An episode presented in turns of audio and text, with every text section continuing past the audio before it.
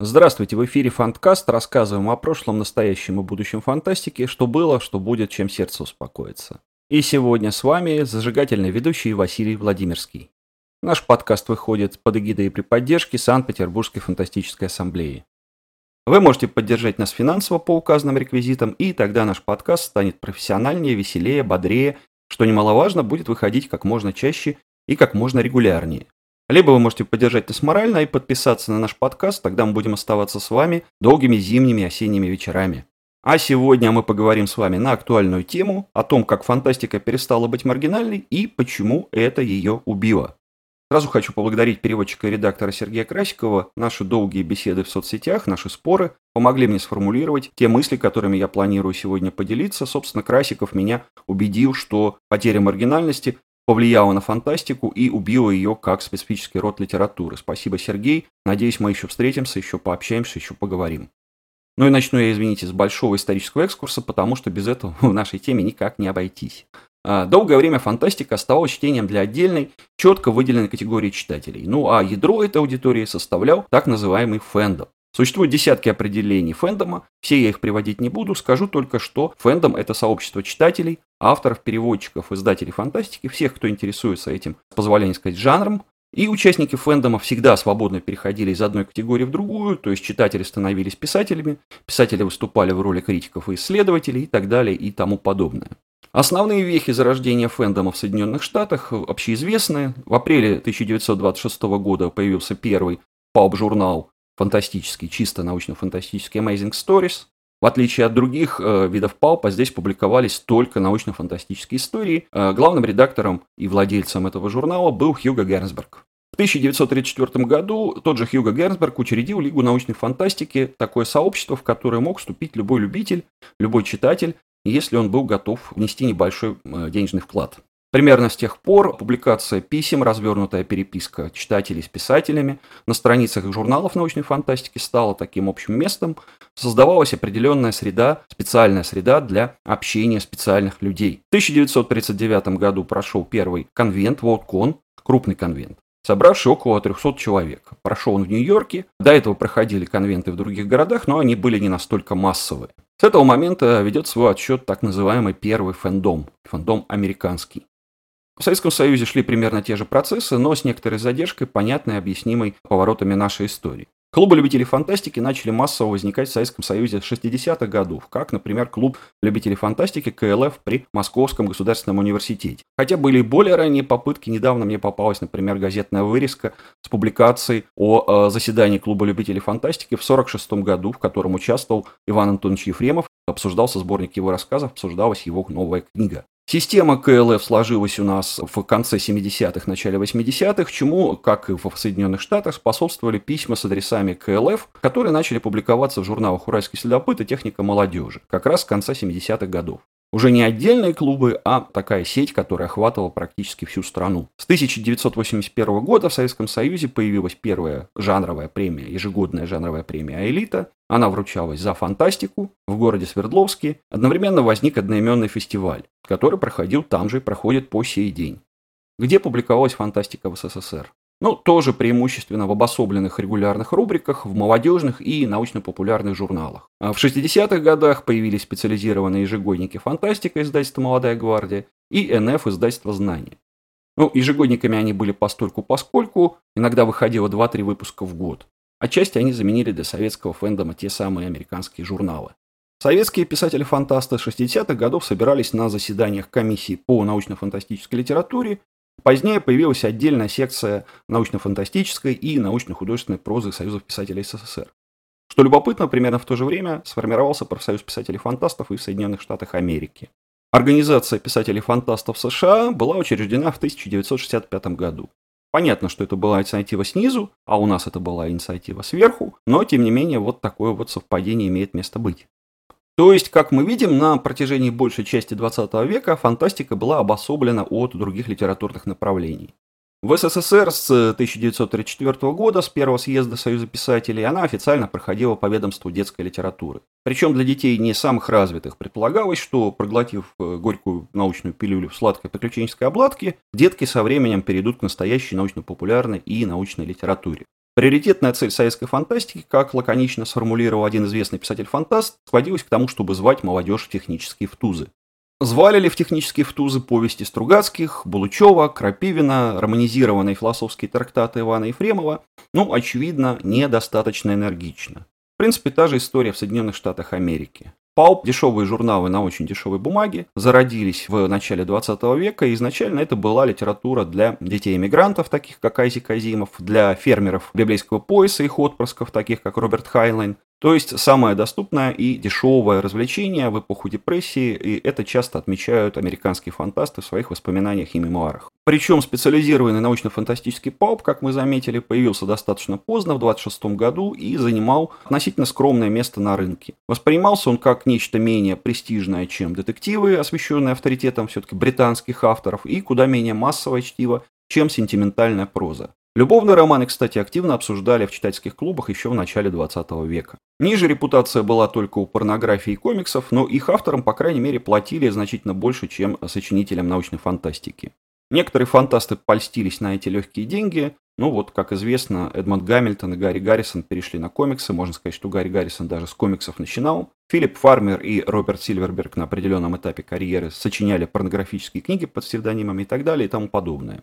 Но что делать, если ты давно не подросток, если у тебя IQ под 160, как у Айзека Азимова или Фредерика Пола, но ты все еще читаешь или, хуже того, пишешь научную фантастику. А тем более, если ты живешь в небольшом городке, и родные, друзья, коллеги, в общем, не понимают, о чем ты говоришь, смотрят на тебя в лучшем случае, как на маргинала, конченного чудика правильно создать свое собственное сообщество с блэкджеком и всем, что там полагается. Обособиться в своем анклаве и возвести границу. Что, собственно, произошло в Соединенных Штатах Америки в 30-40-х годах 20 века, а в СССР в 60-х, 70-х, 80-х. Так появился фэндом и с этого момента устремился к своему бесславному концу.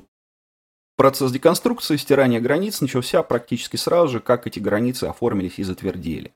В Советском Союзе и Великобритании он начался почти одновременно, в 1960-х годах, и главный посыл шел изнутри из э, недр научно-фантастического гетто. В Британии возникла новая волна, которую возглавили, как известно, Майкл Муркок и Джеймс Г. Баллард. В Советском Союзе появились Стругацкие, начал публиковаться Станислав Лем, Рафаил Нудельман придумал свою философскую фантастику и так далее и тому подобное. В Британии основной площадкой для этих э, нонконформистов и реформаторов стал журнал э, New Worlds «Новые миры», в Советском Союзе ежегодники «Фантастика» и «НФ». США, как ни странно, оказались более консервативными, до них волна докатилась несколькими годами позже, когда Харлан Эллисон выпустил первый том своей известной антологии «Опасные видения». Шел этот процесс в разных странах по-разному, но суть была одна. Молодые, хорошо образованные писатели были недовольны репутацией маргиналов, изгоев, а людей, которые занимаются чем-то по определению несерьезным, вторичным. Новая волна прямо провозгласила целью разрушения табу и использование всего арсенала литературных приемов, которые в том числе использовались в мейнстриме в большой литературе. В то же время по другую сторону океана в Советском Союзе братья Стругацкие писали фантастика литература. Этот афоризм сотни раз повторили их поклонники, их последователи и ученики. Бурление, однако, по-прежнему шло преимущественно внутри гетто. О том, что происходит какая-то такая структурная перестройка фантастики, знал ограниченный круг лиц. Те, кто читал НФ, кто следил за фантастикой, кто был, в общем, в процессе, кто был включен в это комьюнити. И, как неудивительно, поддерживали этот побег из гетто далеко не все, значительная часть писателей и читателей фантастики оказалась э, довольно консервативной. Причем в СССР, где фэндом еще окончательно не сложился, ситуацию осложняло то, что научная фантастика официально оставалась приписана к детской и подростковой литературе практически до конца 1980-х годов. Теперь от новейшей истории перейдем к сверхновой. Вспомним статью Джонатана Леттема «Разбазаренное обещание научной фантастики». Сразу отмечу, что Джонатан Леттем известен в России так же, как Джонатан Литем, автор мейнстримовых романов «Серовский Бруклин», «Сады диссидентов», «Помутнение», так вот, в этой статье, этапной, в общем-то, а, Летом Литым вспоминает, как э, в 1973 году «Радуга тяготения» роман Томаса Пинчона была выдвинута на Небьюл, главную премию писателей-фантастов Америки, ту самую, которую учредил Американский профсоюз фантастов. И в неравной борьбе уступила клишированной научной фантастике Артура Кларка «Свидание с рамой». Что пишет Летом, или Литом, если хотите. Номинация Пинчона «Надгробный камень», отмечающий смерть надежды, что научная фантастика вольется в мейнстрим. Замечу, что как писатель-фантаст летом сам лауреат Всемирной премии фэнтези, премии Локуса, четырехкратный финалист той самой Небьевой, который не получил Пинчон и так далее и тому подобное. Довольно известный дядечка. Но сейчас мы можем сказать, что он, конечно, заблуждается, точнее, торопится с выводами. Назову подряд несколько фамилий, первые, которые приходят в голову. Маргарет Этвуд, Антония Байет, Марлон Джеймс, Павел Крусанов, Ольга Славникова, Андрей Рубанов, Алексей Сальников, Евгений Водолазкин, Алексей Иванов, а, наконец, разумеется, Виктор Пелевин и Владимир Сорокин. Читать всех этих авторов не стыдно, не маргинально не социально осуждаемо. Если вы скажете брату, соседу, коллеге по работе, что зачитываетесь Пелевиным и Водолазкиным, он понимающе кивнет, скорее всего, а не покрутит пальцем у виска. Между тем, значительная часть творчества этих писателей номинировалась на жанровые премии, обсуждалась в жанровых медиа жанровыми критиками, а некоторые тексты даже получили жанровые награды. Все перечислены фантасты. И, соответственно, те, кто любит этих авторов, тоже любители фантастики. Тут встает важный вопрос, почему процесс, который в 60-х, 70-х запустила новая волна в Великобритании и США, а братья Стругацкие их ученики в Советском Союзе, дал результат только 40-50 лет спустя. Если вернуться к статье Летома или Литома, то написана она в 1998 году, и ситуация тогда действительно была совсем другой. Ответа на этот вопрос я, к сожалению, не знаю, но точно могу сказать, какие ответы не верны. Например, часто приходится слышать, что фантастика в какой-то момент разделилась на фантастику как жанр и фантастику как прием.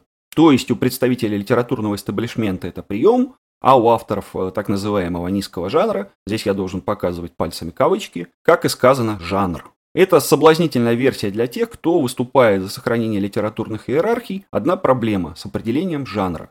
По сути, мы не знаем, что такое жанр. Мы не можем отличить даже повесть от романа. Традиционные термины устарели еще в первой четверти 20 века, во времена модернистских экспериментов, а новые определения настолько сложны и запутаны, что ничего практически не говорят нормальным обычным читателям. Безусловно, современная наука о жанрах один из самых сложных казуистических разделов филологии. Это очень интересно, очень увлекательно. Новые теории появляются практически каждый сезон, если не каждый день. Как игра разума это великолепно, но повседневной житейской читательской практике отношения фактически не имеет.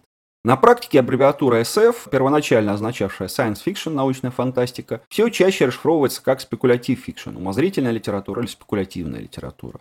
Впервые активно использовать этот термин начал Роберт Хайлин еще в 40-х, 50-х, переписке, в статьях. Понадобилось 70 лет, чтобы он пошел в народ. Это такой зонтичный бренд, включающий все разновидности фантастики. Старую добрую НФ с роботами и звездолетами, и фэнтези во всем ее разнообразии, и магический реализм, и прозу новых странных с их навязчивыми сюрреалистическими мотивами, и все, что только в голову придет. То есть и Толкина с Пратчетом, и Азимова с Хайлайном, и Славникова с Сорокином, и Томаса Пинчона с Хорхе Луисом Борхес.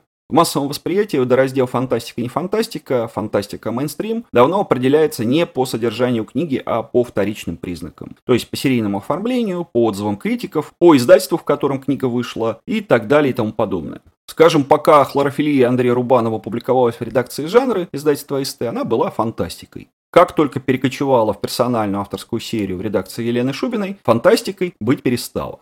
Та же история, например, с живыми и взрослыми Сергея Кузнецова. Сначала первая часть этой трилогии печаталась в тех же жанрах АСТ, потом весь цикл вышел одним амнибусом в издательстве Lifebook немедленно превратился в мейнстрим. И таких примеров на самом деле не счесть, это опять же первое, что я вспомнил. В общем, чудеса да и только.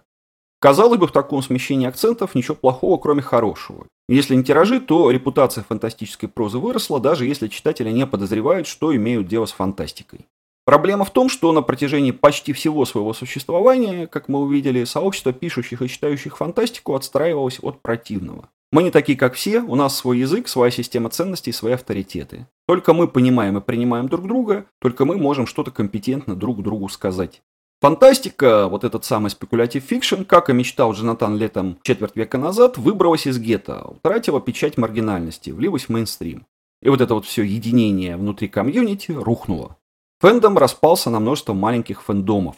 Трекеры, поклонники вселенной Star Trek, патероманы, анимешники, любители хоррора, любители ромфанта и так далее – все это отдельные фэндомы. Человек, который досконально знает генеалогию капитана Пикарда, или сочиняет фанфики про бурную юность Дамблдора, или записывает подкасты по мотивам книжной серии «Самая страшная книга», в глазах обывателей он все еще выглядит, прямо скажем, странненьким. Ему действительно нужна особая понимающая среда для общения, отдельный набор книг, фильмов, медиа и так далее. Но в том, чтобы читать Маргарет Этвуд и Алексея Сальникова или писать подорожая Пинчону и Сорокину, в общем-то нет ничего необычного, ничего маргинального, выходящего за рамки общепринятых литературных практик. Фантастика, по сути, растворилась в мейнстриме. Тот самый фэндом, сообщество пишущих, читающих, издающих фантастику, который родился в 1930-х годах, умер. Или, как вариант, теперь все читатели, авторы современной прозы и отечественной переводной – это члены фэндома. Что совой пень, что пнем у сову. Хорошо ли это или плохо для литературы, хорошо ли или плохо для фантастики, мнения есть разные. Но учитывать этот фазовый переход, когда мы говорим о фэндоме, когда мы говорим о фантастике, надо обязательно, от него мы никуда не денемся. Вот, собственно, и все, что я хотел сказать о потере фантастикой маргинальной составляющей, о том, почему это ее убило. С вами был Фанткаст о прошлом, настоящем и будущем фантастики и ведущий Василий Владимирский. Не забывайте донатить, не забывайте подписываться. Ну и до новых встреч в эфире. Спасибо.